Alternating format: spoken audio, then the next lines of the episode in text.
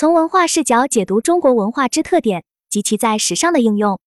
庄主冷云，我们今天讲的是中国文化在时尚设计中的应用。先问大家两个问题：假如说一个人对中国文化的理解满分是十分的话，你会给自己打几分？第二个问题，如果只能用一个词来描述中国文化与西方文化，你们会用哪个词？很多人给自己打五六分。并认为中国文化可以用含蓄、内敛、中庸来描述。一、中国文化与西方文化，和谐与真理。如果只能用一个词来描述中国文化，在学界目前比较统一的答案是和谐；而如果只能用一个词来描述西方文化，那则是真理。那么，和谐和真理体现在我们的生活当中，具体是怎样的？大家有没有觉得，在中国，关系和面子比探索真理更为重要？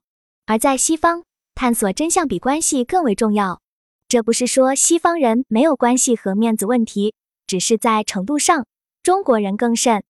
第二个，中国文化与西方文化的不同是整体性思维与逻辑性思维。一个最典型的案例是中医跟西医的差别。中医有一个非常好的整体思路，而西医非常强调科学真理和逻辑思维。另外，中国人的集体主义观比个人主义观更强烈。中国是一个非常强调集体观的民族，相对而言就不那么强调个性发展。我通过在国外上课跟国内上课，就感受到了这一点的区别。我在帕森斯学院上课的时候，班上总共就二十个人，他们来自于十几个国家。中国的学生永远是最安静的，其他国家的学生会随时随刻打断老师讲话。我在国内大学讲课时。当我在课堂上讲完，问大家有没有什么问题时，大部分时候课堂总是鸦雀无声。有一次，我在一所知名院校讲课后，进电梯时，有两个学生也走进电梯。其中有一位学生跟我说：“老师，你知道为什么你上课问大家有没有问题，没有人回答吗？”我说：“为什么？”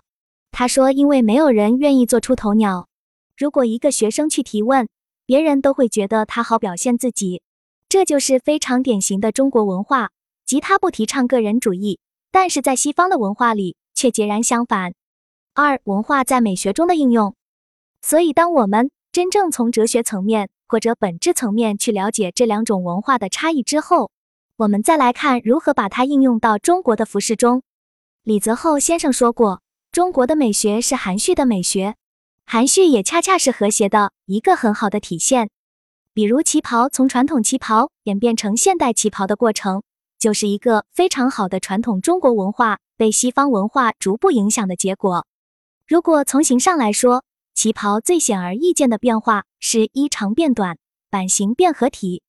早期的旗袍剪裁是平面的，衣长是可以遮掩身体的。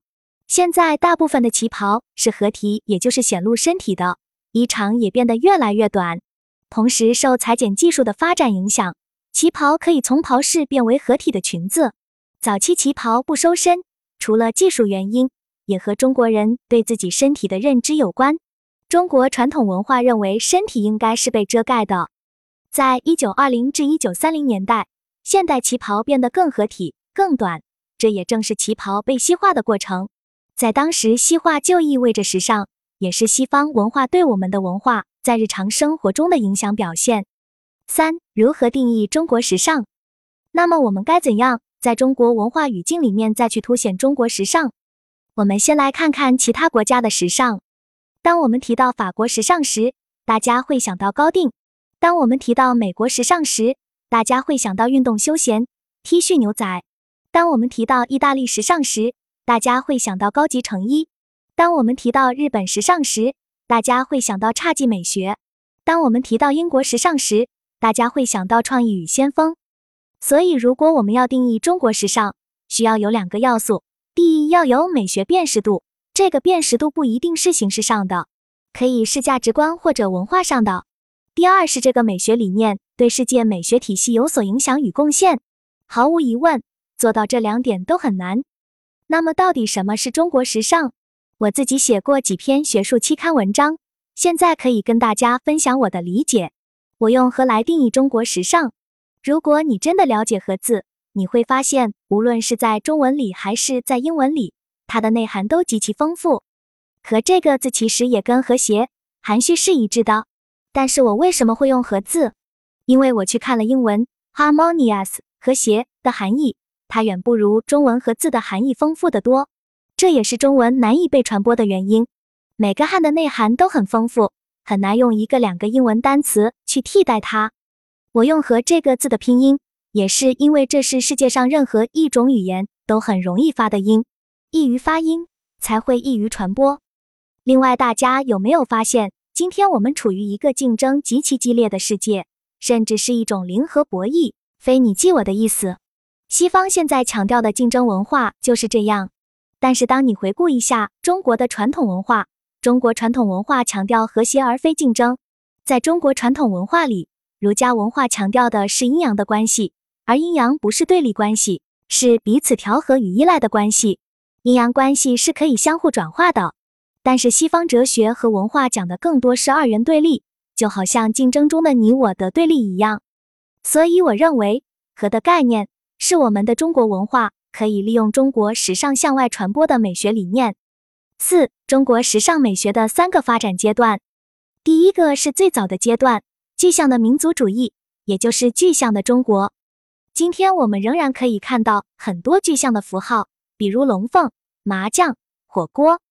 第二个精神性的民族主义，就是中国的传统之美，比如和谐、内敛，也就是精神的中国。上图的服装是我专门选的三个类似于旗袍的服装，说明了同样的旗袍款式在不同的年代是如何被诠释的。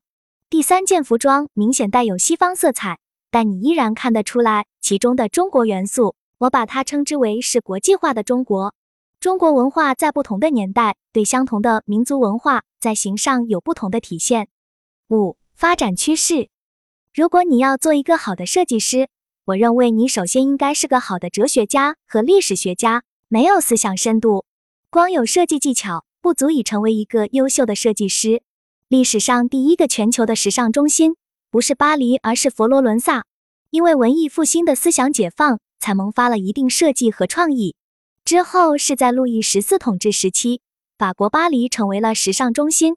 后期才有我们知道的像做高定的查尔斯沃斯的诞生。如果我们要快速了解中国时尚发展趋势，我们可以先快速了解一下美国时尚，因为美国时尚发展跟我们非常接近。美国是世界上第一个服装工业化的国家，服装工业化最早的应用在军队。如果你去过美国，你会发现美国的服装业内有很多人是犹太人，犹太人为他们提供了大量廉价劳动力。早期大部分设计师在工厂抄法国人的款，另一部分设计师去法国高定屋学习，回来开始做自己的品牌。美国在相当长的时间里都是法国高定最主要的消费市场。因为美国的商业化最早，他们在二十世纪二零三零年代就出现了像福特这种商业大亨，所以他们的有钱人在当时有很多。一九四三年，二战期间，巴黎被封锁，美国成为第一个举办时装周的国家。到一九八零年代，像卡尔文·克雷恩等美国设计师才开始响应世界。从这一点看，美国时尚的发展跟我们是非常相似的。美国也是从制造中心。变成了消费中心，再变成了时尚中心。今天，中国是全球的消费中心，全球的制造中心。我们期待自己可以成为设计中心，期待有更多的设计师被看到，更多的品牌被国外所承认。时尚的中心是权力的中心，所以当国家强大时，我们的时尚才有可能成为一个中心。这是第一点。毫无疑问，我们现在至少也是权力中心之一。时尚的全球化其实是权力的全球化，而美国文化是唯一真正全球化的文化。英国、意大利、法国，他们也有影响力，但他们国家的文化影响力远没有美国文化强大。所以，中国时尚的全球化不光是靠设计师的努力、企业的努力。如果你的文化本身不够强大，光靠个体是不够的。所以，它并不是仅仅靠几个人或者说几家企业就能推动的。如果我们的文化要走向全球，要靠大家的努力，不光是把几件衣服做好，实际上传播文化或者借着衣服作为一种载体来传播文化是非常重要的。文化元素不能仅仅是形上的具象符号式的东西，我们要更进一步关注如何创造出一种既有国家文化的体现，同时还能让世界人民愿意接受并穿在身上的美学。